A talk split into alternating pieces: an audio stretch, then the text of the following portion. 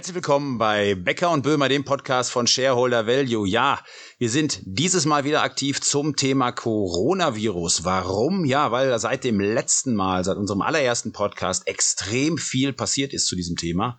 Und genau deswegen haben sich hier wieder zusammengesetzt Heiko Böhmer und Ulf Becker. Und wir geben einen Überblick über das, was beim Virus gerade los ist und auch das, was sich wirtschaftlich gerade bei dem Thema tut. Hallo Ulf. Hallo Heiko.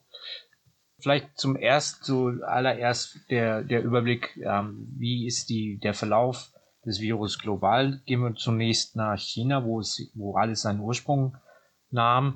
Ähm, dort kann man erfreulicherweise feststellen, dass die Anzahl der Neuinfektionen stark rückläufig sind, nicht nur äh, in äh, Wuhan, sondern auch in ganz China. Ähm, leider muss man konstatieren, dass die Welle jetzt weitergezogen ist, ähm, wenn man in, nach Asien blickt, insbesondere Südkorea, sehr stark betroffen, äh, mit einem sehr starken Anstieg äh, der Fallzahlen und auch, wenn man nach Europa blickt, sicherlich das Zentrum Italien äh, mit inzwischen 1700 Infektionen, wobei man dazu eins sagen muss, Italien testet sehr, sehr viel restriktiver als Deutschland. Ähm, und insofern fangen die ersten italienischen Politiker schon an zu überlegen, naja, äh, lass uns mal die Testfrequenz zurücknehmen. Ähm, vielleicht haben wir da zu viel Panik. Ähm, aber vielleicht mal der Blick nach Deutschland, Heiko. Wie siehst du es hier?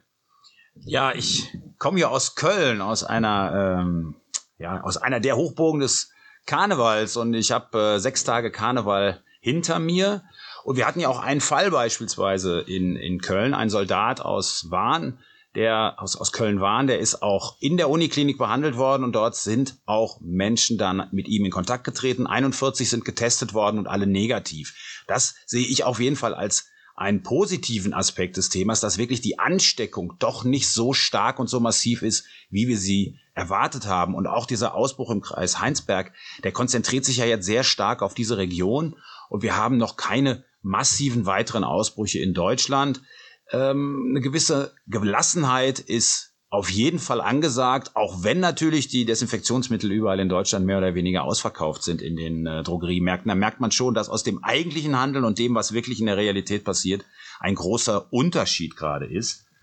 Apropos Gelassenheit, Heiko, wie, wie sieht denn die aktuelle makroökonomische Situation in China aus deiner Sicht aus? Ja, da ist es ja insofern spannend, dass wir jetzt schon hingucken können und sich da natürlich die Auswirkungen auch schon abzeichnen, weil es dort eher ausgebrochen ist.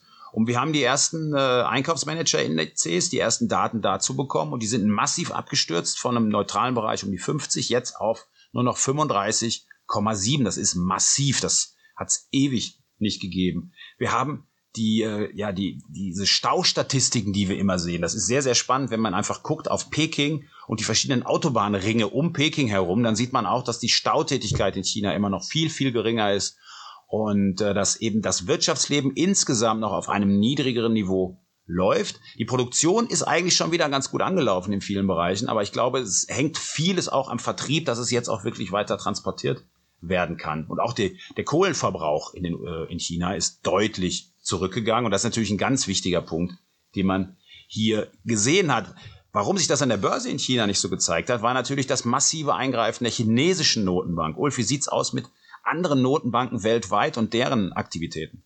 Ja, ähm, die chinesische Notenbank ist sehr schnell und äh, aktiv geworden, vor allen Dingen über sogenannte Repos also kurzlaufende äh, Geldmarktoperationen. Jetzt muss man allerdings festhalten, dass die Liquidität, die sie da reingespeist haben, schon wieder weg ist, weil die laufen immer nur sehr, sehr kurzfristig. Andere Notenbanken sind jetzt gefolgt, wie die Bank of, Bank of Japan, die heute Nacht nochmal 500 Milliarden in genau Yen, wohlgemerkt, in solch einer Operation gemacht hat. Ja, und ähm, die anderen werden folgen. Ähm, am Wochenende hat äh, der Fed-Chef Paul gesagt, wir stehen bereit. Das muss er auch, denn der Marktpreis für die nächsten zwölf Monate vier Zinssenkungen a 25 Basispunkte ein. Also hier muss auch geliefert werden. Und das wird äh, im März muss er schon äh, liefern. Und da schwankt der Markt noch zwischen 25 und 50 Basispunkten. Also das wird, das wird äh, spannend werden.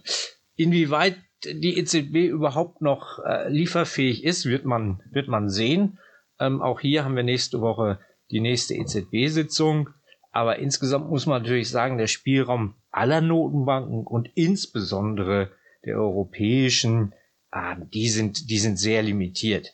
Also würde ich dem, dem ähm, Spielraum, mehr Spielraum auf der Fiskalseite äh, geben. Oder wie siehst du das, Heiko? Auf jeden Fall. Und da gibt's ja schon erste Signale auch von äh, Finanzminister Scholz in diese Richtung, in Deutschland aktiv zu werden, auch wenn es noch nichts Konkretes gibt. Spannend dabei finde ich, dass äh, Wirtschafts-, der Wirtschaftsminister bisher noch nichts dazu gesagt hat. Äh, muss man mal gucken, wie sich das wirklich weiterentwickelt. Aber wir haben natürlich schon auch konkrete Prognosen, wie sich das Ganze auf die deutsche Wirtschaftsleistung erstmal auswirkt. Also sehr gut möglich, dass das minimale Wachstum in Deutschland im ersten Quartal, was bei 0,1 Prozent vielleicht nur liegt, genau durch diesen Corona-Effekt aufgefangen wird und dann hätten wir quasi einen Stillstand des Wirtschaftswachstums in Deutschland.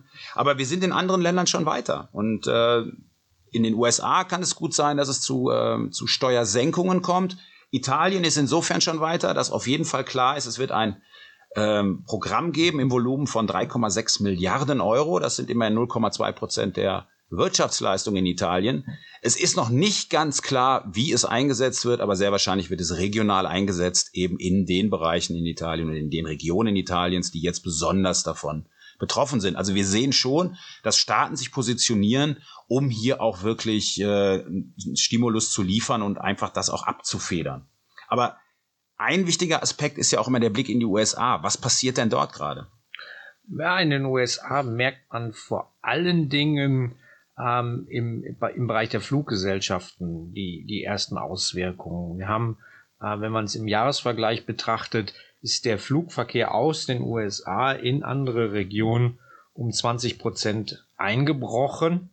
Ähm, das liegt natürlich primär an China, aber auch am Rest der Welt, Korea, ähm, Italien ähm, und auch die Nachfrageseite. Also es ist nicht nur, dass die Leute, dass dass es Reisewarnungen gibt, sondern die Leute wollen auch weniger fliegen. Und das merkt man in den USA zunehmend auch.